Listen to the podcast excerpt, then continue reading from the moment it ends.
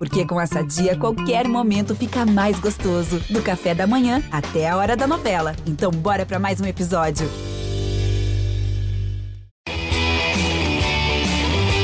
Vai partir Caldenúncio. Jogou pra dentro da área, sobrou.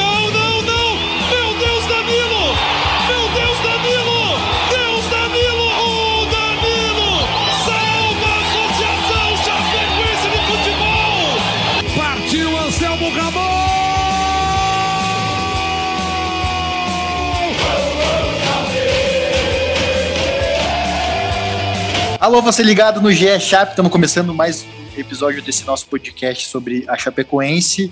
Hoje com um assunto especial, marca aí os cinco anos da tragédia aérea de Medellín, aquele trágico acidente com o avião que levava a Chapecoense para a final da Copa Sul-Americana de 2016. É, 71 pessoas perderam a vida naquele acidente, seis sobreviventes, quatro desses sobreviventes brasileiros. Um, o, o, Rafael Renzel já faleceu após essa, essa decorrência do acidente e hoje a gente tem uma série de convidados especiais aqui para falar sobre esse assunto. Eu sou Eduardo Florão, repórter do GE. Globo, vou tocando o barco por aqui e hoje com sempre com o Guto Marchiori também ao meu lado. Hoje o Guto está por aqui também, né, Guto? Olá, Florão. Tudo bem, Florão? Exatamente, né? Vamos debater, recorrer um pouquinho sobre esses cinco anos de tragédia com o avião da Chape lá na Colômbia. Caê Mota, repórter também do GE. Globo, hoje setorista do Flamengo, abriu uma brecha aí na agenda, né, na cobertura da final da Libertadores, para nos atender. O Caê esteve aqui cobrindo a Chapecoense no ano de 2017, o ano do recomeço. Bem-vindo, Caê. Fala Florão, fala toda a galera que está aí. Sempre um prazer falar da Chape, falar das coisas que a gente viveu juntos aí, relembrar. E por mais que as pessoas às vezes achem que é um podcast é, para relembrar uma coisa que é muito negativa, que é a tragédia em si, mas a gente também vai falar muito de, de volta por cima, de recuperação, de vida, de vida que segue, de vida de vida que seguiu em frente. Né? Vai, ser, vai ser bem legal é, ter esse bate-papo com vocês aqui. Vamos falar de muita coisa.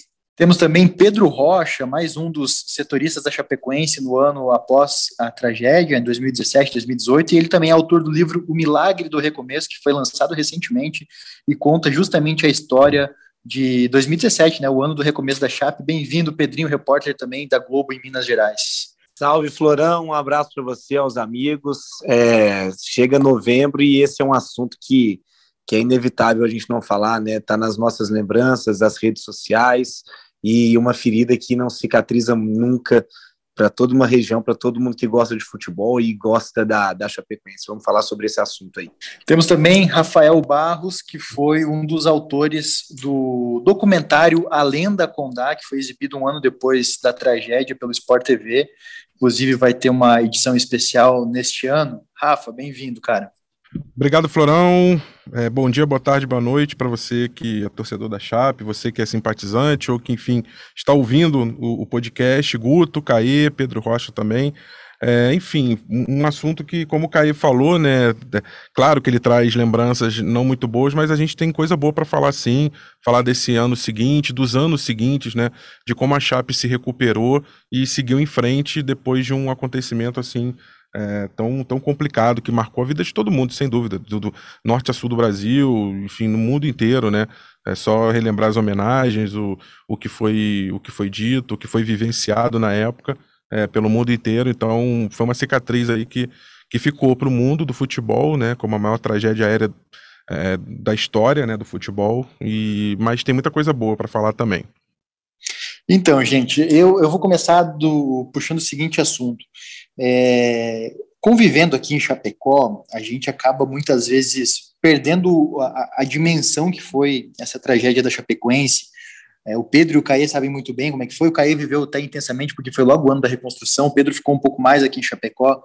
E a gente muita, passando pelo túnel lá, que tem imagens do, do, das pessoas que morreram na tragédia, né, em momentos de conquistas, convivendo diariamente com o Neto, com o Fomo, que foram dois sobreviventes, com o Alan Ruschel, que também foi sobrevivente no dia a dia, a gente muitas vezes perde essa noção do tamanho que foi essa tragédia da Chapecoense. Para o Pedro e para o Caê, enfim, para o Guto, para o Rafa, vocês têm uma, uma percepção diferente da tragédia, principalmente para o Pedro e para o Caê, que saíram daqui, conviveram no dia a dia e hoje estão fora, vocês mudou essa percepção da tragédia depois que vocês saíram de Chapecó? Cara, eu penso muito que, assim, é... acho que me incomoda mais, ou acho que o que é mais fora da realidade é essa percepção externa do que é interna. Assim, me, me marcou muito é, um ano do, do acidente, quando houve toda série de celebrações, e a gente que tinha vivido toda aquele, aquela temporada, toda aquele, aquela dor, aquele luto que permanecem, mas que as pessoas aprendem a conviver com ele, a gente encarou aquele dia 29 de novembro de 2017 com muito mais serenidade, com muito mais leveza, com muito mais como se fosse uma homenagem à memória de quem se foi, mas também de, de entender que a vida seguiu para aquelas famílias, para aquele clube, para aquela cidade, do que para pessoas que esquecem a Chape completamente por um ano e só lembram da, da tragédia e remete a elas uma, uma sensação ou um sentimento que é justamente o que a Chape, o que o Alan, o que o Neto, o que o Fomo tentam fugir, que é a sensação de pena, de coitado. Ah, mas a Chape teve a tragédia, foi assim todo dia 29 de novembro. Não, a Chape tem outros 360 e tantos dias durante o ano, onde ela quer ser tratada como um clube como qualquer outro, que o Neto, o Alan e o Foman querem ser tratados como atletas, dirigentes e cantores como qualquer outro. E a gente que conseguiu viver o dia a dia, conseguiu muito mais se aproximar desse sentimento de que a dor está ali, que o luto está ali, e não tem como ignorar, mas que a vida também segue, do que o resto. O resto parece que esquece completamente tudo que aconteceu o ano inteiro e quando chega na semana, e aí passam as matérias, passam as imagens, passam tudo que, que aconteceu em 2016, volta aquele sentimento de ah, que peninha da Chape, coitadinha da Chape, a Chape é o clube do acidente. Eu acho que a Chape, a comunidade, vocês podem até falar mais, mais do que eu, e, e, e quem sobreviveu justamente quer que não tenha mais esse sentimento. E é o sentimento que todo mundo que não viveu esse luto diariamente como nós vivemos, ainda tem até hoje. Eu acho que isso que é importante passar essa mensagem. Né? Ô, ô Florão, é, recentemente a gente teve juntos ali, né, no, naquele túnel da saudade, que foi o onde foi inaugurado no, na última rodada do Campeonato Brasileiro de 2017, que tem inúmeras fotos históricas desde quando a Chape subiu é, contra o Luverdense, ainda quando o time tinha uma dimensão que nem sonhava em ter em 2016, 2017. Tem a última foto que eles tiraram né, no CT do São Paulo, antes da viagem fatídica para a Colômbia. É, e assim, tinha muito tempo que eu não passava por lá e eu senti é, uma emoção de, de entrar ali. Né? É o que gente sempre comenta, né? Não tem uma vez que você passe ali que você não olhe para uma foto, imagine o que aconteceu, tudo que poderia ter sido e não foi, etc. É, e acho que depois de cinco anos, a Chapecoense, que é atual campeã da atual campeã da Série B, não, né? Porque o Botafogo foi campeão, mas o time que conquistou a Série B no ano passado, o time que em 2017 foi para a Libertadores, algo inédito em Santa Catarina, via Campeonato Brasileiro, um time que ousou ser grande, né? E eu acho que, as, falando do clube, essa marca, essa cicatriz da tragédia, ela está presente, inclusive, na crise atual, né? no, no, no, planejamento dos milhões que vão vir no ano que vem é, para uma Chapecoense da Série B, tem lá a, o percentual que vai para os acordos feitos com as famílias, tem o percentual dos sócios, da bilheteria, tudo que pensa nessa, nessas é, indenizações, os acordos que não foram todos, mas grande maioria já, foi, já foram feitos com as famílias. E, cara, eu acho que quanto mais passa o tempo, mais a gente tem noção de quanto de quanto que isso abala a, a comunidade, né? E abala pessoas que ficaram. Eu tive recentemente com a, a mãe de um dos dirigentes da Chapecoense que, que estavam na tragédia, um menino jovem, o Fole, é, que possivelmente seria o novo presidente. E quando eu tive com ela no, no, lançamento do meu livro, ela chorou muito e foi um momento assim muito é, forte, né? Que é, se a gente acha que cinco anos depois passou, quando você pega pessoa por pessoa, você vê que é, é uma lacuna, é uma dor muito grande até hoje. O Florão, sobre o que o Caê falou e agora o Pedro, é, quando eu produzi o documentário ao longo de 2017, né, ele, ele teve alguns eixos importantes, obviamente a volta da Chape a Medellín em maio, né, para o jogo da Recopa, é, nós também fomos à cidade, e, e, só que é, tem uma terceira dimensão que eu acho importante, e de repente o pessoal que ficou em Chapecó talvez não, não, não tenha captado tanto isso, e é normal. É, existe a Chapecoense, a Associação Chapecoense de Futebol, a instituição, o clube, é, e todos os que gravitam em torno dela. Existe a cidade de Chapecó com toda a sua história, todo o seu legado, toda a sua cultura e tudo aquilo que, que traz, que conecta o, o, o cidadão chapecoense ao, ao torcedor chapecoense, mas existe um terceiro elemento muito importante, que é a pessoa, né? Que é o, o, o, é, o jogador, o parente, aquele que foi é, é, entrecortado de alguma forma pela Chape ou por Chapecó, e ou por Chapecó, né? Naquele ano, e muitas, muitas pessoas que não conheciam, não eram de Chapecó, não conheciam Chapecoense, e que passaram a ter sua vida marcada é, de forma assim é, permanente, né? Para sempre é, pela tragédia, claro. Então, assim, eu entrevistei, por exemplo, a Laíde Padilha, né, a mãe do, do Danilo, lá em Cianorte, interior do Paraná. A, na época, a esposa também dele lá em Arapongas, e, e o filhinho, né, da época com três anos. É, na cidade do Caí, Campos dos Goitacazes, lá o Bruno Rangel, a família dele que ficou lá, né, enfim, destroçada pelo que aconteceu. Então, assim, existe uma diáspora da Chapecoense que hoje está no Brasil inteiro, né, no mundo também, mas vamos falar de Brasil, de famílias que é, realmente perderam, e assim, não é, não é. Aqui a gente não está levantando aqui quem é o culpado, A, B ou C, acho que nem é o objetivo do programa, mas é só para a gente poder refletir que às vezes, é, quando você vive o dia a dia, os 364 dias seguintes é, de um ano dentro de Chapecó, e essa reconstrução dentro da cidade, às vezes perde-se a dimensão de que outras famílias e outras histórias é, estão sendo impactadas constantemente ao longo desse ano e dos próximos quatro anos, né? Já que a gente está falando de cinco anos, pelo que aconteceu em Medellín. E, e, que afetou de alguma forma é, to, to, todas essas pessoas. Então é só isso assim que me, me chamou muita atenção na produção é, desse ano seguinte do documentário que acabou indo ao ar um ano depois. E marca também positivamente, porque você vê a quantidade de pessoas nas redes sociais da Chape hoje, é, a quantidade de torcedores, de simpatizantes que a Chape ganhou pela forma como se recuperou, pelo, pelo caráter que demonstrou, por uma série de coisas, acho que não só por pena, também teve esse sentimento, infelizmente, muita gente se conecta assim, mas um, eu, eu posso falar de experiência pessoal, eu, eu não escondo de ninguém, não, não preciso, eu, eu sempre torci pelo Botafogo, enfim, é, apresento muitas vezes o próprio Gé Botafogo, mas assim, eu ganhei na Chapecoense o segundo time. Assim, sinceramente, de coração. Hoje, hoje assim, eu visto a camisa da Chape, eu tenho a camisa da Chape, e quando a Chape joga, eu torço pela Chape, e me conectei por esse sentimento, que eu acho que muita gente no Brasil todo se conectou. Então a, a Chape acabou, ela se engrandeceu, é, é, ela se agigantou, claro que por um motivo que ninguém queria, mas ela se tornou muito maior depois do acidente. Pro bem e pro, e, e pro mal, não por culpa dela, mas nos dois sentidos, né? E eu acho, Rafa, que esse ponto que você toca aí da, da questão da, das pessoas é muito importante, né? Porque a gente até mesmo no próprio ano seguinte, cobrindo lá e, e, e vivendo, é, é, sempre foi um conflito, assim, da questão de, é, de sentido de mobilidade, assim, e por muitas vezes a gente fala de recuperação, é, de reconstrução da Chape, né?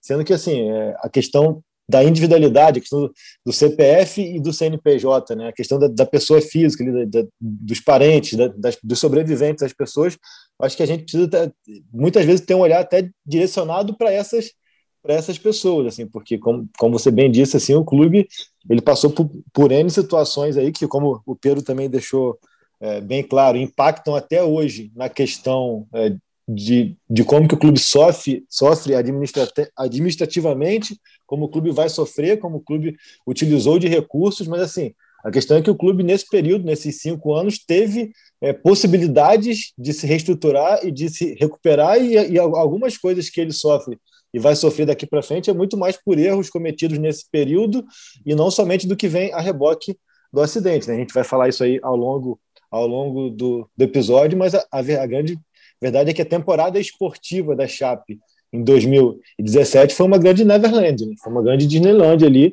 uma situação totalmente fora do que é padrão e do que deveria ser padrão e, ao meu ver, particularmente, é, não foi sabido é, como administrar isso a partir do, do 2018. Assim. Então, acho que Sim. a gente pode falar isso é, no decorrer acima, da, falando em, em números básicos aqui. A Chape, por exemplo, teve uma folha salarial em 2017 que era ilusória, que não era paga por ela e que fez com que ela atingisse objetivos esportivos importantes que devem ser valorizados, fez com que o ano seguinte fosse é, é, a, a, reconstrução, que é muito bem contada no livro do Pedro, fosse executada é, de maneira que é sim caso de livro e caso case para muita gente, só que dali para frente o clube não soube dar um passo atrás e entender a famosa frase, frase do Mancini, entender o seu tamanho. O clube quis manter um orçamento é, de um tamanho que ele não tinha, que ele tinha, mas que não era ele que pagava. E aí eu acho que o que vem a reboque até hoje e que atrapalha muito até hoje vem muito mais de um 2018, onde viveram essa Neverland e tiveram que, que pagar por essa Neverland, sendo que ele, eles em 2017 não pagaram, do que a questão somente jurídica e de, e de, de indenizações e coisas que, na, na, verdade, até hoje não estão definidas. Né? Também é um ponto que a gente precisa, precisa falar ao longo desse episódio. Sim. O, eu ia puxar um, um, assunto aqui também, ia falar que até o Rafa uh, comentou de como existem ligações com a tragédia em vários pontos do país, é, nos mais variados graus, né? O Caê, por exemplo, conhecia o Arthur Maio, o Bruno Rangel, o Pedro tinha seus colegas jornalistas, eu tinha colegas jornalistas, mas todo mundo em algum grau teve essa ligação com a tragédia. Guto estava em Campinas na época, no GE, né, Guto? Como é que foi na época também para ti essa questão do acidente da, da Chapecoense e como que é hoje vivenciar isso no, no dia a dia, de lidar diretamente com a Chapecoense? Na época eu tava, trabalhava em Campinas, né, para o GE Campinas, e alguns anos antes a gente também passou por uma cobertura de final de Sul-Americana, que foi 2013 com a Ponte Preta. Jogou contra o Lanús, na Argentina, e, e eu me vi muito ali também nessa situação, porque eu estava na Argentina, eu fui acompanhar o jogo na Argentina, então é, não, tinha, não teve como não remeter a essa situação de cobertura internacional para gente que é, de praças menores, né? Quando tem um evento desse, é um evento de uma magnitude gigante, né? Então, você está envolvido é, num, numa cobertura como essa, fica marcada. E ao perceber, ao, ser, ao ter a notícia né, da, da tragédia lá na Colômbia, todo mundo ali da redação do GF ficou impactado com isso, porque estávamos, alguns anos antes, é, vivendo o mesmo sonho que o pessoal da imprensa de Chapecó, os jogadores da Chapecoense estavam também, né? Então não teve como a gente é, fugir desse paralelo, né? Inclusive eu tinha bastante contato com o Lion, que era o, o responsável pelo, pelo GE na, da Chapecoense na época, né? A gente até conversava bastante, é, alguns, algum período antes, a Ponte Preta foi jogar em Chapecó, a gente trocou ideia, ele estava no estádio, ele ajudou a gente com o material da Ponte Preta ali, até porque já tinha essa questão da Chapecoense estar é, chegando no, numa reta final do Sul-Americano, então teve esse paralelo com a história da Ponte, que depois da, da, da final contra o Lanús, o, o caminho da Ponte, como foi, então tinha uma, um, é, já se pensava como seria a Chapecoense após aquela final, após a final contra o Atlético Nacional, o que viria a seguir, né? Pena que tudo que a gente imaginava ali, a gente pensava, não, não, não deu para saber se, se seria mesmo ou não. Mas é importante também é, ressaltar aí que vocês já falaram que quando chega novembro, né, é, todo mundo lembra, todo mundo fala, né, pensa onde, onde você estava. Se perguntar para todos aqui, todos vão saber é, certamente o que estavam fazendo quando receberam a notícia e de que maneira aquilo impactou, né? Aquilo é, causou uma comoção. Mas também é importante a gente frisar aqui, que nem já, já foi debatido, é que não se pode tratar é, a situação que ocorreu na Colômbia como um evento, né? Porque muitos é, tratam como um evento. Sim, devemos homenagear quem estava lá, devemos lembrar, zelar pela memória dos que se foram, mas não tratar como um evento, porque tem muitas pessoas em Chapecó mesmo, você sabe que é, não ainda não conseguem lidar com, com o que aconteceu e nem sei se vão conseguir lidar, porque é uma questão muito delicada, muito sofrida. Então, é, tudo que a gente possa fazer, tudo que a gente vai abordar, tem que ser com extremo cuidado, em extrema, extremo zelo, para que não afete ainda mais a, essas pessoas que já foram tão afetadas muitas vezes até pressão para nós jornalistas, né, de fazer a cobertura dos cinco anos. Muitas vezes a, a, ideia ela vem de uma maneira que, que, que não se importa tanto com, com as pessoas que realmente importam nesse momento, que são as pessoas que, que perderam alguém. E eu lembro que no ano do recomeço, né, do 2017, a gente tinha a obrigação de tomar alguns cuidados com, até com palavras. Você deve lembrar, Pedro, Caê, a palavra queda, por exemplo, é, era, uma, era, um, era uma palavra proibida no César Chapecoense, jogo aéreo, é, que depois a gente viu que era uma, uma até uma questão pequena, assim, né, uma questão que internamente não tinha tanto peso, assim, mas alguns cuidados que, que foi nesse, nesse recomeço. E, mas uma, uma questão que fica, é, a tragédia é indiscutivelmente enorme, isso não uma tragédia sem precedentes no futebol brasileiro. Mas qual é o tamanho da reconstrução do Chapecoense? Qual é o tamanho do feito da reconstrução? Qual é o tamanho é, do conseguir voltar a, e conseguir continuar fazendo futebol com a Chapecoense e lidando com todas as questões é, paralelas à tragédia. É, qual que é o tamanho Florão, daquele ano de 2017? Mas, Florão, só, desculpa, só pegando aí no gancho, no gancho que você falou, assim, eu acho que é uma, a palavra que a gente definia como cobertura ali ao longo, ao longo da. Assim, o Pedro, a gente viveu muito é, tanto pessoal como no profissional, então a gente também debatia, conversava muito, é o equilíbrio, né? Então, assim, é, isso que você falou da questão da preocupação com as famílias e tal, que é, com quem mais sofre, sem dúvida, nessa data, eu acho que também é uma coisa que requer equilíbrio, porque até pela quantidade de pessoas e pela quantidade de famílias impactadas, 71 famílias, assim, 72, se a gente contar que o Rafael também hoje em dia é, depois acabou falecendo e também é uma coisa que mexe muito com a família dele. Assim, é, é muita gente e que absorve e vive essa data de maneira bem distinta, assim. Então, assim, então não, não é a gente nem que vai definir que é, que é uma data muito triste, nem a gente que vai definir que é uma data, uma data muito de homenagem e de leveza, assim. Então, é, até isso a gente precisa desse equilíbrio para deixar que o consumidor sejam as famílias ou o público em geral, é, cada um desenvolva o seu próprio sentimento. Né? Então, assim, é, é, é isso que é até muito difícil. Ou a gente vai usar um tom de muito luto, um tom de muita tristeza, até que ponto a gente usando isso, isso também não está carregando ainda mais a data. Ou também a gente trazer um, muita leveza e dizer, ah, a vida seguiu e, e, as coisas acontecem, hoje em dia fulano, fulano e fulano está bem e tal, é difícil, porque tem ciclano, ciclano e ciclano que está mal. Então, assim, até a gente ter esse equilíbrio, seja no tom de voz desse podcast, seja no, na forma que a gente vai abordar e tal, tudo é muito difícil, né? Porque há muita gente, cada um absorve e vive o luto, a data, de uma maneira distinta. Assim. Então, é, é, é, é tudo muito delicado, porque é, me salta aos olhos, às vezes, parece que é, há uma tendência a carregar, a se carregar mais na tristeza, sendo que para algumas pessoas é, consumir isso dessa maneira faz ainda mais mal do que se fosse o contrário. Né? Então, assim, é encontrar esse equilíbrio e muitas vezes ser o mais neutro possível para que cada um absorva de uma maneira. Eu tenho contato com, com viúvas que seguiram a vida e estão bem, claro que a data vai ser pesada, e com viúvas que carregam o luto diariamente e não conseguiram ainda é, dar a volta por cima e que é, seguem ainda mesmo naquela questão, parece que foi ontem um acidente. Né?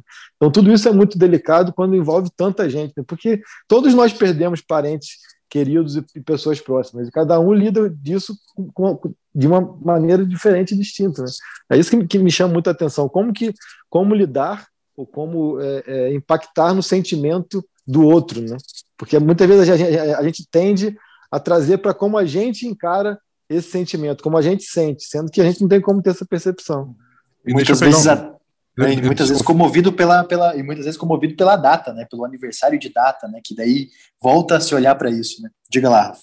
Não, eu queria fazer uma inconfidência aqui, que eu tenho certeza que não tem problema algum, né? Mas, mas até em relação a você, porque, né, vocês sabem, eu também eu sou coordenador dos podcasts, e, e quando chegou, a, se aproximou a data, eu virei pro Florão, falei, Florão, vamos fazer um episódio especial, né? Que é isso que a gente tá gravando, é, sobre cinco anos, e o Florão falou, olha, vamos fazer, mas assim, eu não queria que o tom fosse o tom de luto, de tristeza, porque não é esse o clima, não é essa, não, não é essa maneira que as pessoas aqui estão é, é encarando, e principalmente porque é uma ferida que a gente não quer que fique mexendo aqui o povo de Chapecó. Então, alguém que está ali vivendo o dia a dia, que tem essa sensibilidade, essa percepção, eu acho que vai muito ao encontro do que o Caê falou, né?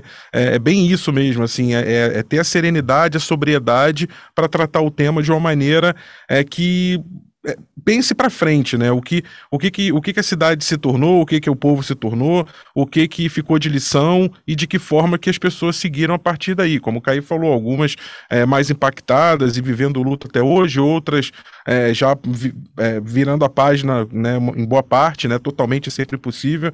Mas eu acho que é isso aí. É, o, quando, quando o Florão deu esse toque, eu falei, poxa, é bacana assim pensar que é, a gente precisa ter esse, esse tom mais neutro, mais, mais sereno, porque não, não é uma ferida para ficar sendo mexida, né, Florão? Exatamente. E a sensação que eu tenho muitas vezes é que é, é, é a gente precisa olhar para o nosso próprio. É, para nossa própria maneira como a gente lida com o luto. Eu nem estou falando do luto da tragédia, mas o luto de perder alguma pessoa, né? É óbvio que sempre vai gerar aquela, aquela tristeza no, no momento em si, mas a gente também sempre vai guardar boas recordações das pessoas que, que se foram. E você ficar mexendo na ferida, que é aquilo que o Caio falou, né? É, de uma maneira, às vezes, muito negativa, muito melancólica, às vezes faz mais mal do que, do que você tratar de uma maneira é, não, não positiva, que não tem como ser positivo, né? Mas uma maneira de, de olhar de uma, uma maneira que não seja tão um luto tão presente, porque é, a gente tem que saber respeitar né, a ferida de cada um. E aqui em Chapecó o sentimento é justamente esse.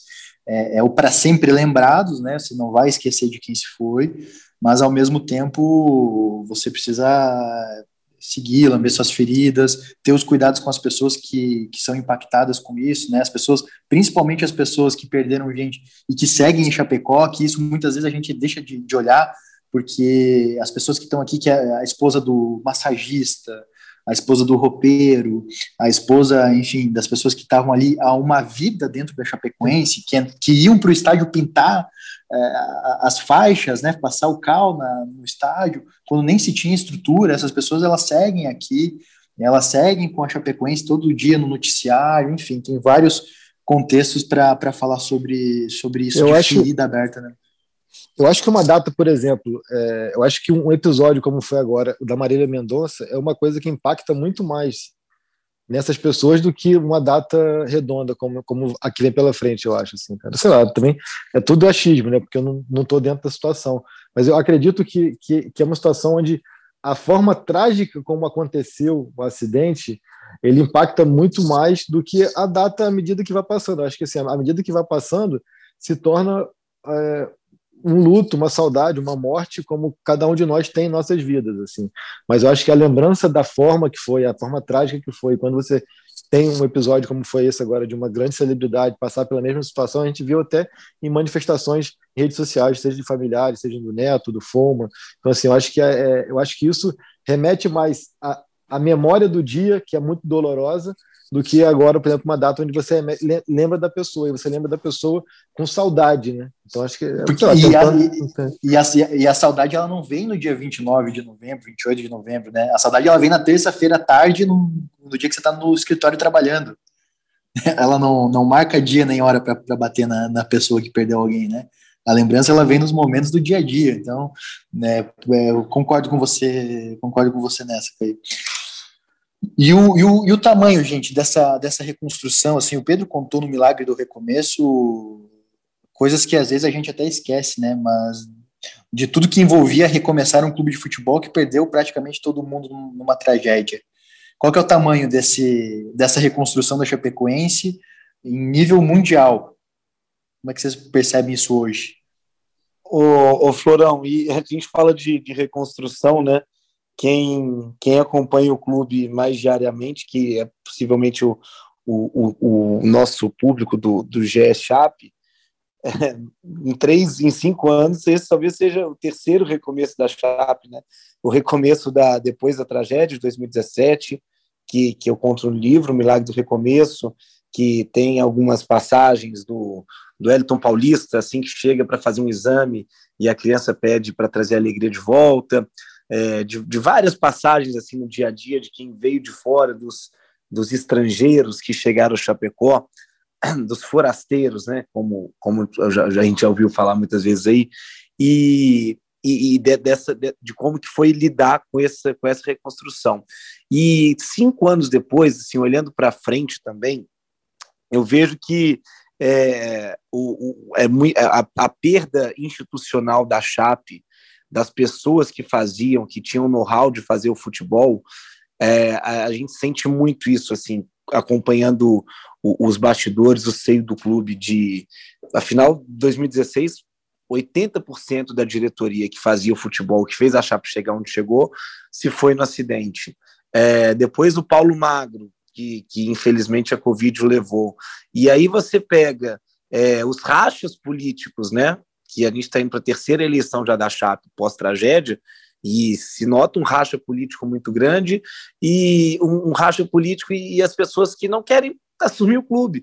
Então, assim, hoje a, a Chape vai ter um novo presidente, não teve eleição. As pessoas, a, a diretoria que estava agora não quis pegar, uh, e aí faz, fazem uma chapa única para assumir o clube.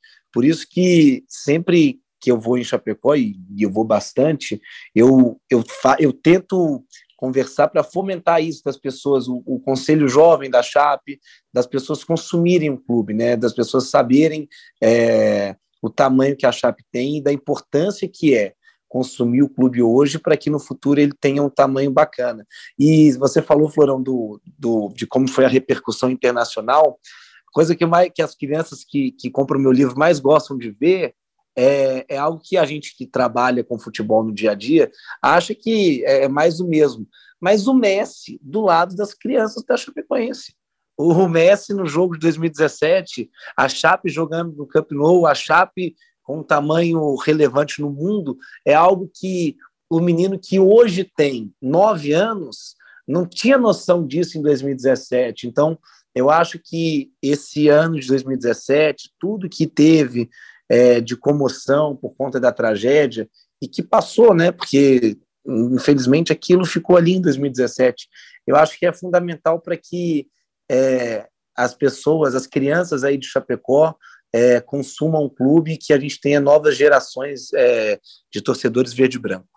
Tem uma outra situação que o Caí deu uma, uma pincelada sobre isso, da questão do 2017 ser um ano completamente fora do padrão para Chapecoense, é, em termos de investimento, né? Ficou com uma folha salarial que era paga por outros clubes, né? Jogadores emprestados, depois tentou manter isso no 2018, conseguiu de certa maneira, porque é, é, tinha uma Libertadores para jogar, né? Uma pré-Libertadores é, depois brigou contra, lutou contra o rebaixamento e conseguiu se manter, mas isso vai gerando cada vez mais despesa. Para o 2019 foi tentado manter e, e, acabou gerando esse esse grande essa grande dívida que a Chapecoense tem hoje chega a cento e quase 130 milhões de reais. E quando fala dessa dívida, todo mundo pergunta, mas essa dívida é referente aos familiares das vítimas? Não, dessa, dessa parte de familiares das vítimas é cerca de 30 milhões de reais que a Chapecoense ainda vai pagando em acordos judiciais é, que já foram estabelecidos, fora os processos que ainda correm na justiça. O 2017, ao mesmo tempo que foi um ano bonito em termos de reconstrução da Chapecoense, também deixou esse legado ruim, né? O Caê falou sobre isso, mas o Rafa também deve perceber isso acompanhando aí o, o clubes uh, do Rio de Janeiro, mas para Chapecoense também é, é entrar nessa maré de dívidas para um clube que antes era elogiado pela parte administrativa é algo terrível, né? O Florão, deixa eu entrar numa seara aqui que eu sei que é, é meio complicado, daria para fazer um programa inteiro sobre isso, mas a gente não pode passar batido, ainda mais depois que você falou das dívidas, das famílias, enfim. É, eu estava terminando o documentário, faltando mais ou menos um mês e meio para entregar lá por meados de setembro, né? O documentário foi ao ar no final de novembro, né? na data de um ano exato, quando eu recebi um, um contato da esposa na época, ou namorada, não lembro, do, do Felipe, né? Zagueiro, que também, né, obviamente, faleceu no acidente, e ela, ela assim, indignada com o que ela chamou assim, de uma repetição, assim, ou pelo menos um, uma crônica de uma tragédia anunciada. Ela mandava vídeos mostrando que numa viagem a Barranquilha, né, duas fases antes, né, da, da, uma fase antes, se não me engano, daquela semifinal, é, da, da, final, né, a semifinal foi com o São Lourenço, a, as quartas de final contra o Júnior de Barranquilha, uma viagem muito parecida, porque a Chape teve que ir a Barranquilha, foi de Lamia, foi com um processo muito, um itinerário muito parecido. E assim, os jogadores tiveram que pernoitar na, na Bolívia e, e, foi uma viagem longa, cansativa. Não sei se é, vocês que à época cobriam, alguém é, participou, teve contato com alguém que participou disso, enfim. Mas foi uma viagem, assim, muito cansativa. Os jogadores chegaram na véspera do jogo, 11 da noite, quase um dia de atrás em relação à programação original. E, e assim, é, andaram em vans sem porta e, e mostrava a imagem, não era só um relato ah, tô contando aqui como uma denúncia. Não, ela, ela mandou vídeos, isso até foi ao ar no, no, documentário. Então, assim, essa indignação que existe em muitas famílias, eu sei que é questão de, é processual, cada família entrou de uma forma, pedindo valores diferentes, uma, é, umas entraram contra a questão de seguradora, outras direto contra o clube, enfim, não, não quero entrar nessa seara, mas assim, é, me deu a impressão, me impactou muito ter recebido esses vídeos e fiz questão de colocar no documentário uma parte sobre isso, porque é, muito se falou assim, ah, é uma tragédia fortuita, aconteceu um acidente, culpa do piloto, ex exclusivamente dele, porque fez uma operação completamente arriscada de, de voar com pouco combustível, aquela coisa toda, não abastecer, que a gente já, já é bem sabido, né? É, isso é verdade, mas assim, existe toda uma o que a gente chama de um, um background, assim, né? Um, todo um contexto por trás dessa história que precisa também ser colocado, porque as coisas não aconteceram por acaso depois. É, essas ações elas não vêm por acaso. É claro que se você está no avião e ele cai e, e é o clube que está levando, de alguma forma, a competição que envolve o clube, isso é, naturalmente as famílias já responsabilizariam o clube, aí o clube se defenderia e tudo. Mas há algumas circunstâncias que, mesmo cinco anos depois, é, não estão bem explicadas. Né? A, a Lamia hoje não voa mais, a empresa já foi é, processada e tudo. É, mas assim, existem muitas pontas ainda, a, a, meu ver, tá, abertas que precisam ser esclarecidas. É, eu faço muito paralelo de quando morreu Ayrton Senna em 94. A gente passou os anos seguintes é, remoendo a saudade, é, tudo aquilo que ele significou. A gente ressignificou o luto também, né, a, a idolatria a ele, mas a gente cobrava ano após ano que houvesse uma conclusão do processo e uma responsabilização de quem fosse, que a gente sabia que no caso era Williams, pelo que tinha acontecido. Então, só para não deixar passar essa história em branco. E Rafa, e assim, é, e há uma série de fatores assim que, que eu cheguei até a bater bastante na tecla quando eu cheguei a Chapecó, né, a gente conversava muito sobre isso também off ali, que é a questão de é, são duas palavras distintas, assim, mas que precisam ser abordadas. Uma coisa é culpa, e aí eu acho que, que não há nenhuma sensação de culpa, mas de responsabilidade. Né? Por exemplo, eu agora estou aqui em Montevidéu para a final da Libertadores. Se acontecer alguma coisa comigo aqui, seja o que quer que seja, se eu for atravessar a rua e for atropelado, a Globo tem, tem, tem sua responsabilidade. Eu estou aqui porque eu estou aqui a trabalho. Né? E é uma sensação que muitas vezes, a, até a própria Chape no início, se colocava muito mais como vítima e como vítima como todas as outras e não dividia essa sensação de responsabilidade e também pelo que aconteceu. Então são coisas que realmente é, acabaram ficando no limbo e sem respostas, assim como as questões todas das seguradoras, resseguradoras, da Lamia e tudo mais. São coisas que passaram no tempo e, e outra coisa também que me chama muita atenção, que a gente não pode deixar passar batido nesse episódio, é, os tratamentos distintos que muitas das famílias das vítimas tiveram. Assim. Muitas das famílias que passavam por maior necessidade fizeram acordos é, num, num, período mais curto, e aí sabe lá por quais condições, e aí também não, não vem ao caso para a gente, mas, por exemplo, as famílias dos principais jogadores que ganhavam mais até hoje é, estão na luta por seus direitos e muitas vezes são alvo de críticas e até de chacota, como assim, ah, mas você é esposa de jogador, você não precisa de dinheiro, você não precisa disso, daquilo, não vem aqui se meter com a chape, coisas assim que a gente também não pode fazer vista grossa.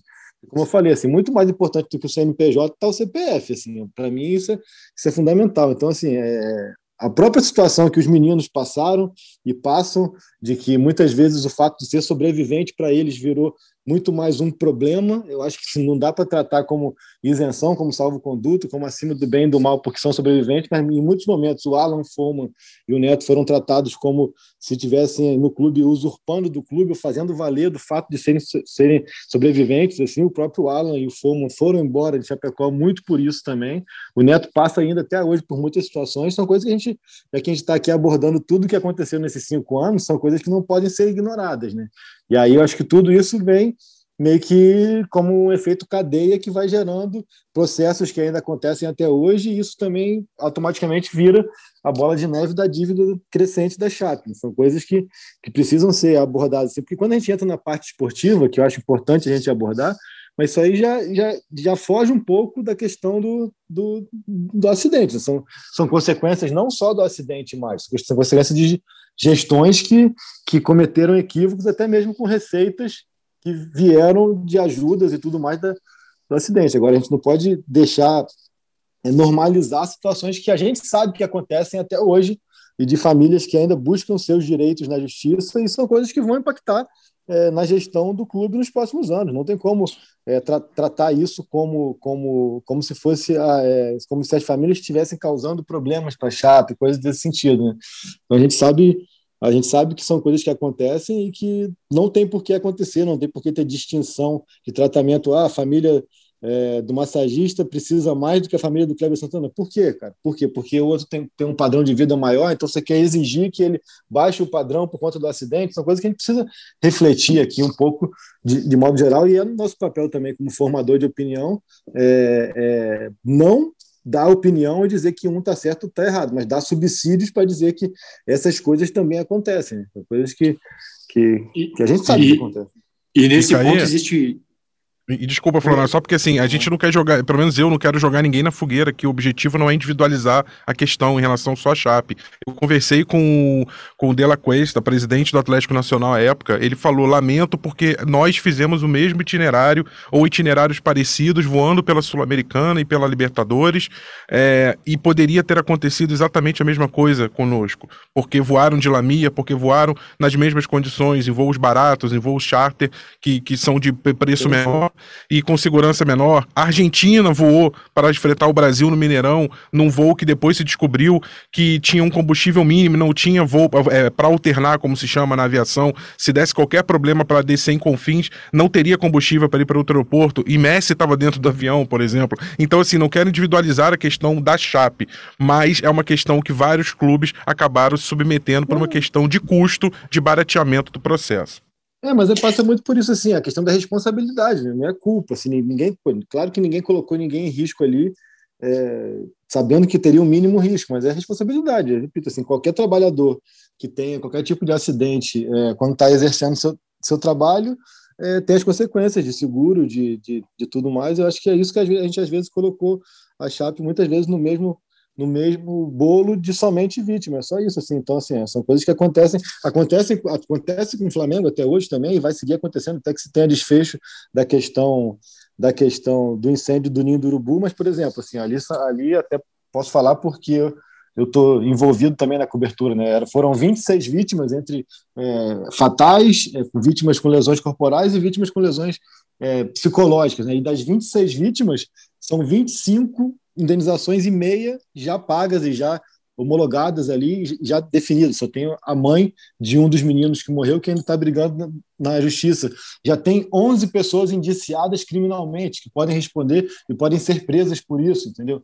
E no, no, no caso da, da Chape, até hoje a gente não sabe nem de questão de, de indiciamento, de, de questão judicial. Tudo bem que envolve mais países e tudo isso, então assim, não é, não é nem só a questão mesmo é, da, do direito trabalhista, né, que seria da indenização e tal, mas também a parte criminal, tudo mais, seja para envolver a Lamia, seja para envolver as resseguradoras, seja para envolver os responsáveis pela, pela, pela, pelo fretamento, tudo mais, são coisas que parece que acaba, a, a mobilização é, em prol das famílias acabou fechando os olhos para muitas coisas que, que a gente precisa, é, não é cobrar, mas estar tá atento.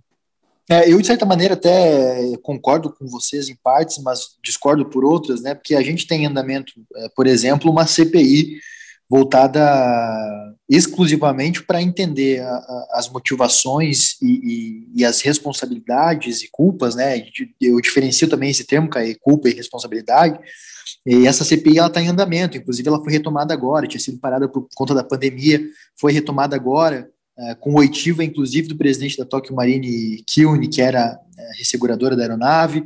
É, são, foram várias barreiras foram quebradas, várias barreiras de segurança foram quebradas, até que essa tragédia ela acontecesse. Então, ela não foi um puro acidente, ela foi uma sucessão de erros, inclusive do piloto, né, e eu digo aqui inclusive porque para ele estar tá ali voando, várias pessoas antes erraram, inclusive a controladora de voo que está presa no Brasil, com, com iminente vai ser deportada para o seu país de origem, que é a Bolívia, é, também vai, deve ser ouvida nessa, nessa CPI que corre no, no, Senado Federal, e muito disso por conta da mobilização de algumas, algumas alguns familiares de vítimas, eu vou citar aqui a Fabiane Belli e a Mara Paiva, que encabeçaram a FAVC e correram muito atrás de documentos, existem uma, assim, uma série de documentos levantados em todos os países, inclusive Estados Unidos e Inglaterra, é, para chegar a essas responsabilidades. Ou seja, o fato de ter muitas mãos envolvidas nesse, nesse acidente, de ter muitos culpados, talvez isso atrase um pouco mais.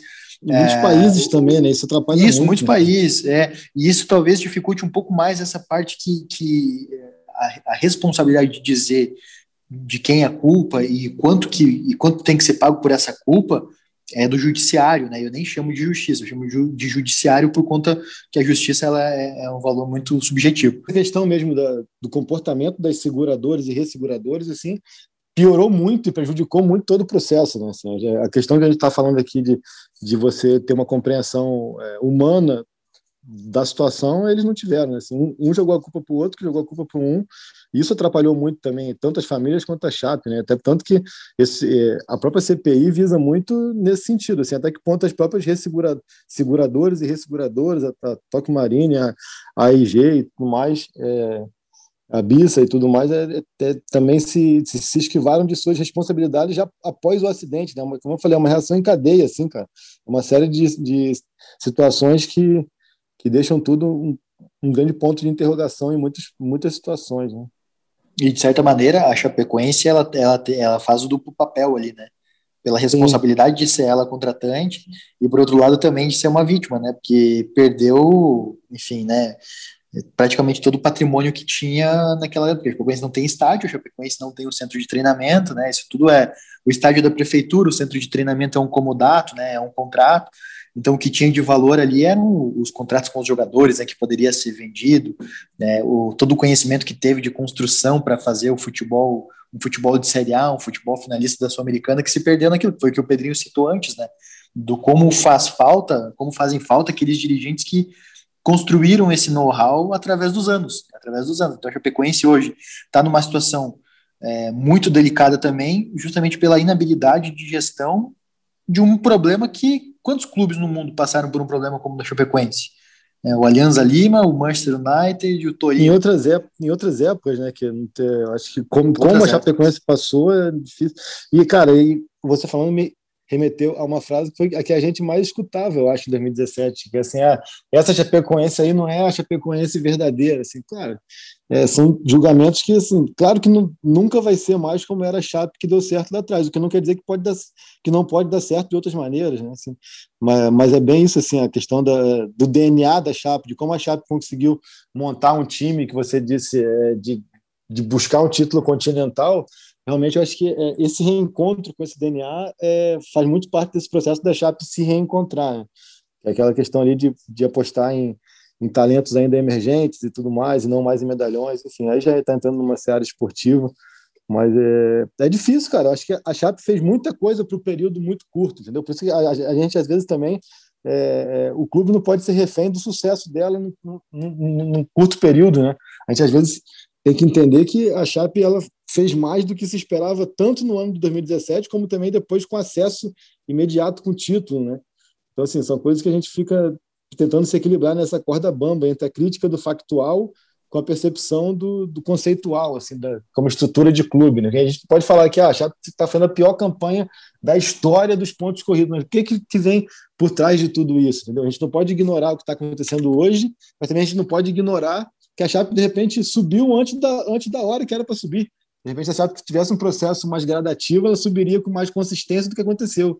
Enfim, é uma série Ô, de fatores. Mas, assim, tem outro ponto também que, que, que quero trazer para o debate. Qual é o, o, quanto é arriscado para as famílias é, e o quanto é necessário que a Chapecoense consiga já imediatamente, agora ao rebaixamento, que consiga voltar para a Série A? Porque só no que a Chapecoense tem de acordo de indenizações para pagar nesse ano, que é 4,2 milhões, de acordo com o último boletim que foi divulgado, isso eu estou falando de 2022, né? A Chapecoense tem que pagar em 2022 4,2 milhões de reais em indenizações para os familiares. E a cota de TV, por exemplo, que é a principal ganho da Chapecoense, é de 6 milhões para jogar a Série B. O quanto que o clube ser viável no futebol vai ajudar também a resolver uma série de problemas financeiros das pessoas que, que cobram isso da Chapecoense, né? O, durante o tempo da, da cobertura ali, eu, eu, a gente obviamente falou da cidade, do clube, foi investigar a história, que obviamente você, Guto, enfim, quem cobre mais aí conhece bastante, e me chamou muita atenção a, a ascensão meteórica da Chape desde que ela foi fundada ali no final dos anos 70, né? É, início, final, enfim, agora, agora não, me, não me recordo, você vai falar melhor. Mas dos anos 70 até. É, uma, é um clube assim novo, relativamente novo, né? Vem de fusões. 73, né? 73, então. É, desde 73, então, assim, é um clube jovem comparado com outros brasileiros. E mesmo assim, ele tem uma ascensão muito rápida, né? Mesmo falando pré-acidente, né? Ele chega à Série A muito rapidamente, a partir do momento que ele começa a, a se estruturar e ganhar, e, ganhar o, e ganhar esse aporte aí de. É né, uma cidade que ela, ela tem uma pujança local importante, é um, é, um, é um centro do oeste do Brasil, né? Enfim, os, os torcedores sabem disso. Mas, mas me chamou a atenção essa, essa capacidade que o clube tem de, de se. De de se de crescer muito rápido e de se reorganizar e se reinventar. E aí eu só quero trazer uma frase que uma pergunta que eu fiz para o Rafael Renzel ainda vivo, é, no, na, obviamente na época que a gente fez o, a produção do documentário, eu perguntei, Rafael, é, onde você imagina que a Chapa vai estar daqui a 5, 10 anos? E a resposta dele, assim, a gente até encerra o documentário com ela. Ele falou assim: Eu não sei se a Chape vai estar na Série A, na Série B, na Série C, se vai estar jogando só estadual para mim não importa. O que importa é que a Chapecoense esteja viva. É bem importante, é, é bem, bem, impactante e importante isso, assim, porque é, o que o Florão falou é, é super pertinente, assim, quando você está numa Série A, toda tua receita inteira ela, ela aumenta, assim, cota de TV, patrocínio e tudo mais, mas ao mesmo tempo a tua despesa também aumenta muito, né? E a Chape é um clube que ela conseguiu ser um time consistente de Série A com orçamento naquela época, lá atrás, 15, 16, 14, 15, 16, ela conseguiu ser consistente na Série A com orçamento quase que de Série B. Só que hoje em dia, com o futebol do jeito que está, eu acho que isso é quase impossível. Assim. Então, assim, à medida também que a Chape... Eu acho que se a Chape se preocupar com, dizem, com a performance esportiva, enquanto ela tiver que pagar tanto de indenização e de dívida, vai virar sempre esse cobertor curto. Assim. E é difícil, porque a gente vive um país onde a gente até fala bastante isso em outros podcasts. Assim. A gente vive um país que até hoje fala, ah, começa o brasileiro com 12 candidatos ao título. E não é, cara, começa com dois, três no máximo. Só que esses outros nove, oito, eles, eles eles se condicionam mentalmente a achar que eles precisam dar satisfação para o torcedor de que eles têm que estar tá ganhando, de que eles têm que estar tá disputando, mesmo que isso seja utópico, até na questão mesmo de elenco, de capacidade de investimento tudo mais. Então, a Chape tem que entender um pouco que, de repente, uma solução seja, seja jogar limpo e falar, ó, num período de 3, 4, 5 anos, enquanto a gente não conseguir sanar essa situação, a nossa meta precisa ser se manter numa Série B. Se manter ali sem sofrer susto, mas também sabendo que vai ser muito difícil subir. Em alguns casos, como a gente via no futebol brasileiro há menos de uma década atrás, o próprio eu lembro de quando o Icasa de, de Juazeiro no Ceará teve bem próximo de subir e o presidente do Icasa falou: "Cara, eu não vou subir, eu não posso subir, que se eu subir eu vou acabar com o meu clube, eu vou ter que eu vou ter gastos e vou ter que fazer investimentos que isso vai desandar toda a minha receita". Então, assim, são coisas que de repente é preciso ter esse equilíbrio, porque é, a Chape precisa acima de tudo ter fluxo de caixa para que ela tenha sobra suficiente para arcar com esses compromissos. E de repente você subindo para a Série A, você tem exigências que demandam investimentos que vão muito mais comprometer o seu orçamento do, do que dar fôlego para que você pague. Eu acho que é por isso que a Chave está passando por, por, essa situação e ter uma campanha tão ruim, porque subiu sem ter condição de ter um investimento para ter um time minimamente decente para disputar a Série A. Eu acho, que, enfim, eu acho que passa muito por isso. Então, assim, a gente não pode pensar no que a Série A gera de receita somente. A, a Série A também gera é, muita despesa e muita necessidade de investimento para você tentar se manter ali pela ponta da tabela e não cair. Isso acaba que, pensando como orçamento, pode ser muito mais prejudicial do que, do que benéfico. Né? Então, assim, esse mas a, mas, é a Chape, mas a Chape já laciou o estômago, né? Já subiu para a Série A, já, já tem um, um, um custo de clube é, maior do que o Brusque, por exemplo, que subiu agora para a Série B do Campeonato Brasileiro e se manteve. É, só desculpa te interromper, é, é, que esse discurso de, de se manter na Série B, de que de é, para sanear as dívidas, isso já é presente na Chapecoense desde meados de 2019, quando o Paulo Magro assumiu, você sabe bem disso, né? Que você está no dia a dia aí. É, isso aí já, já, é, já é um discurso na Chapecoense desde sempre. E talvez é, o, que, o fato que tenha feito o time fazer essa campanha ruim em 2021 no Brasileirão seja justamente esse, das reuniões os conselho, do conselho, os diretores pedirem né, dinheiro a mais e não dá, vamos esperar, porque não pode é, gastar mais do que o planejado. Esse já é o discurso da, da Chapecoense. Mas o, o, o, o Caê deu o exemplo do Icasa, que ia, o presidente falou que ia acabar se não subisse, se subisse, e não, não subiu e, da mesma, e caiu depois do mesmo jeito. Né? O Icasa não está há algum tempo que não está nem na Série C, você não sabe, fala muito de casa, do Boa Esporte também, que teve é, algo parecido, é, brigou para subir, hoje está na Série B, no módulo 2 do Campeonato Mineiro. Eu acho que quando se trata de Chapecoense, é, a história mesmo, como, como vocês estavam falando aí, como o, o, Rafael falou, é, é, um time que ousou ser grande, cara. Ousou ser grande quando a, a é, Santa Catarina toda se, se se baseava em Florianópolis, em Joinville, em Criciúma. A Chape ousou bater em Santa Catarina, a Chape ousou ir para a Série A, e a Chape deu assim como a história dela aconteceu sempre, ano passado, o time que a Chapecoense montou era para se manter na Série B. Mas só que um time que era para fazer 45 pontos em 38 rodadas fez 45 em 19. O que, é que você vai fazer? Não, não vamos mais pontuar? Não, a história da Chape não permite isso, né? o Neto disse isso que o, Pedro pontuou, né, de, de não gastar mais já pensando na próxima temporada, né? Então o Neto citou essa situação de que é, internamente a Chapecoense já pensa ali na próxima temporada e por isso é, a missão ali é, é, segurar, né? Não, não, não abrir tantos cofres uma campanha que já, já, já se foi, né? Já terminou. E também tem uma outra situação que quando a Chapecoense é, conquista o acesso ano passado, a partir de, de, desse momento, os olhares do, do, das pessoas que têm é, dívidas, que a Chapecoense tem dívidas com elas, as pessoas já começam a, a, olhar ali, vai entrar uma grana e é o momento que a gente tem para recuperar, né? De alguma maneira, para penhorar, para fazer essa, para conseguir essa indenização, essa, esse dinheiro, né? Então ali já o planejamento já fica dificultado, o planejamento já já acaba sendo, sendo comprometido é, pensando numa temporada que seria de mais um ano de permanência na Série B e de reconstrução, dar sequência a essa reconstrução. Não, ia chamar a atenção, Guto, acho que até, até você pode, você, Florão, né, que estão acompanhando o futebol catarinense mais de perto, a gente está aqui falando do nível nacional, né, de Série A, Série B, Série A, Série B, mas levantem, vocês devem ter essa estatística, nos últimos 10 anos, 15 anos, aí façam um recorte que quiserem, é, dos campeões catarinenses, quantos foram a Chape? Quantos por cento dos campeonatos catarinenses a Chape ganhou?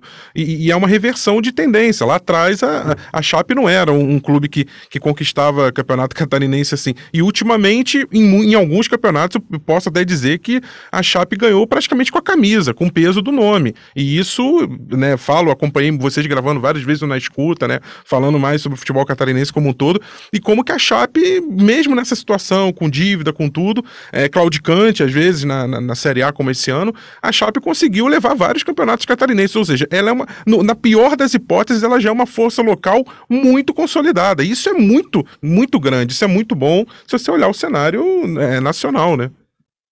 Exatamente, né? A Chapecoense são seis, já respondendo a tua pergunta, Rafa, é, são seis finais seguidas. Em 2021 foi a sexta seguida que a Chapecoense conseguiu. Então, de uma certa maneira, né, apenas o, o Joinville, para ter uma ideia, uma comparação, apenas o Joinville entre 78 e 85, ainda que em fórmulas é, diferentes, o Joinville conseguiu oito títulos consecutivos. Então, ali a Chapecoense, de uma maneira, foi as seis finais seguidas, perdeu a final deste ano para o mas sem dúvida alguma é um recorte que aponta para uma hegemonia. É exatamente isso, né? E, e desses, dessas seis finais conquistou três títulos. E Santa Catarina tem essa peculiaridade, né, de muitas vezes ter o seu mandante da década, né? Chapecoense da última década e foi é, de certa maneira soberana, soberana no, na, nas disputas regionais, embora sempre tenha sido a força que insurgiu contra a capital e contra o Joinville e o Criciúma, que, que eram os, os outros dois clubes, né, que, enfim, na junção de forças, na, na junção de clubes, acabou, acabaram sendo clubes já fortes desde de sua origem. O próprio Joinville tem, tem esse exemplo.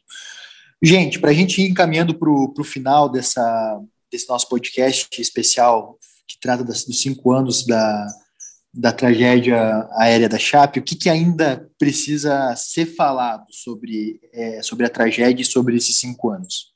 Começa aí pelo, pelo Rafa.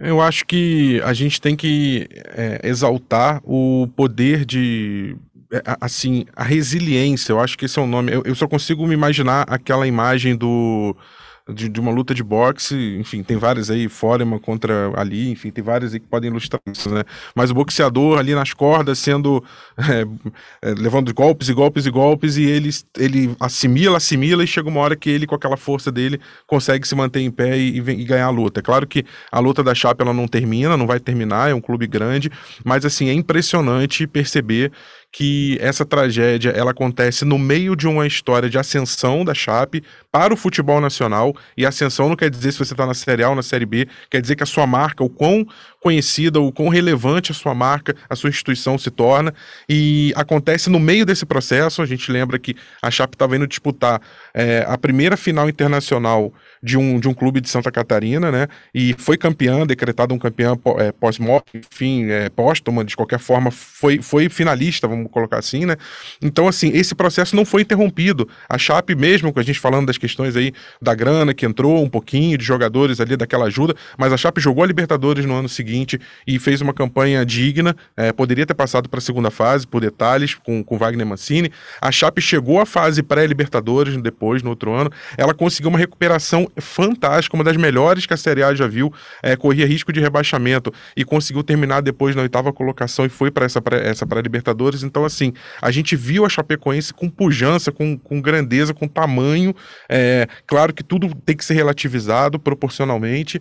Então, o meu último destaque é esse, assim, como que a Chape teve e tem resiliência para superar um momento desse tamanho que poderia perfeitamente ter derrubado para sempre, em pouco tempo, muitos clubes do mundo inteiro. E a Chape conseguiu resistir e fico com as palavras do meu xará Rafael Renzel. O importante é que a Chape se mantenha viva. E, e tenho certeza que é, isso vai acontecer. É impossível que não aconteça. Então, a Chape tem que seguir viva, relevante, importante, principalmente para o seu torcedor, para a sua comunidade, para a sua cidade. Então, meu, esse é meu destaque final. Com certeza o que o Rafa disse aí é, é bem o sentimento de todos, né? A Chape é um, é um exemplo de resiliência. A Chapecoense conseguiu não apenas é, se reerguer como instituição, como um clube, é, num pior momento da sua história, mas também ali olhando, como o Caí já citou, para os CPFs, né? Ruschel conseguiu voltar a jogar, o único dos três sobreviventes jogadores que conseguiu voltar a jogar. O Neto se reinventou numa nova profissão, é, vê através do, do filho dele um, um sonho de manter essa trajetória na família de jogadores, né? O filho dele está na base da Chapecoense, jogando ali, e também o Foman ele se se reinventou ali numa outra carreira, né? Conquistou um prêmio é, na música, num reality show de música, está investindo na carreira de, de cantor profissional. Então, é a resiliência é a palavra que move a Chapecoense, certamente um clube que ainda tem muito que se reestruturar, se reorganizar, mas com certeza é, não vai deixar de existir tão cedo. É, eu acho que a palavra de ordem para a Chape agora, pensando da parte esportiva, né, é, é equilíbrio. Assim. Acho que não precisa ser campeão todo ano e não precisa ter a pior campanha da história todo ano. Acho que é buscar um equilíbrio que vai ajudar com que a Chape siga em frente e siga e siga firme como ela seguiu é, em, em contrastes, em opostos nesses cinco anos. É buscar um equilíbrio para que ela tenha a consistência. E vou, vou parafrasear aqui o Mancini, já conversamos isso em off algumas vezes, eu, você e o Pedro, assim, a questão de, de entender o seu tamanho. Assim, a Chape não precisa achar um absurdo quando ela perde um estadual para o Havaí, a Chape não precisa achar um absurdo quando ela cai, não precisa achar que é obrigatório ganhar todo ano e vencer. Eu acho que se, quando encontrar esse equilíbrio assim, vai ser, vai ser o caminho para que a Chape se reencontre com aquela Chape lá que, que eu escutei tanto vocês falarem do DNA da Chape, da Chape local e va valorizando o que é mesmo a Chape sem dívidas. Cara, quantas vezes que a gente não, não escutou com tanto orgulho aí o Florão mesmo, quantas vezes já falou, ah, a Chape é um clube sem dívidas, assim, é reencontrar um pouco esse equilíbrio que a própria vida não, não deixou que ela tivesse, né? Acho que quando chegou próximo disso ali com o Paulo Mago, aconteceu tudo que aconteceu e tal. Acho que a Chape encontrar esse equilíbrio que vai permitir com que ela tenha o tamanho dela. Um, eu acho que a gente mensurar aqui grande, pequeno, médio é tudo é muito subjetivo. A Chape, a Chape é a Chape, que a gente conhece bem, e ela vai estar sempre com seu espaço, com seu com sua é, relevância em nossos corações, principalmente, nós temos esse envolvimento emocional, mas no futebol brasileiro. Então, entender que não precisa provar nada para ninguém dentro de campo num período de curto prazo para que se reestruture e se preocupe no que ela tem que se preocupar agora. E ela tem que se preocupar agora com coisas que vão além de três pontos, além de acesso ou descenso. Assim, eu acho que é isso que, que vai fazer bem para a Chape, é a minha percepção. Gostei muito do que o Rafa falou. Aliás, eu já assisti o documentário, fiquei com vontade de assistir de novo. Essa frase do Rafael Renzo, que o que importa é a Chape estar tá viva, né? porque eu, eu, fui em dois jogos da Chape nesse Campeonato Brasileiro, contra o Fortaleza e Juventude, jogos que a Chape já estava rebaixada, e tinham duas mil, duas mil e quinhentas pessoas, cara, um sábado à noite, frio, contra o Fortaleza até chovendo, e a Chape lá, e duas mil pessoas que vão lá, e conversando com as pessoas ali na geral, eles sempre me dizem, Cara, a gente já viu a Chape contra o Araguaia, a gente já viu a Chape brigar para não cair para a Série B do Catarinense. Importa é, o que importa é ter a Chape aqui. Então, acho que o que vai fazer a Chapecoense é, ser um time sempre relevante é, é o povo, é a sua torcida. Muito bem, gente. Vou agradecer então Rafael Barros, editor de podcasts do GE, Guto Marchiori, GE, repórter do GE. Globo Barra Santa Catarina, Pedro Rocha, repórter da Globo em Minas Gerais, Caê Mota, repórter da Globo, do GE. Globo no Rio de Janeiro, todos com uma ligação muito especial com a Chapecoense. Eu sou Eduardo Florão, vou me despedindo por aqui também e digo sempre, né, a Chapecoense, por mais que venha e sofra pedradas e sofra com o passar dos anos, precisa sempre olhar para dentro de si e saber que a sua grande força, e sempre foi assim, está em cada pessoa que mora em Chapecó, que mora aqui na região oeste e que vive intensamente esse clube e que quando o clube perde está triste, que quando o clube ganha está feliz. Então a força da Chapecoense é justamente entender que, que as pessoas que fazem, que movem esse clube, que esse clube cidade Chapecoense vai ser sempre grande e aproveitando sempre, é claro, o carinho de todo mundo, né? A Chapecoense sempre vai ter esse carinho de todo mundo por tudo que aconteceu, mas precisa sempre olhar para dentro de si e olhar para dentro do seu povo. Valeu, a gente fica por aqui e a gente volta com outras edições aqui do nosso GE Chapecoense. Até lá!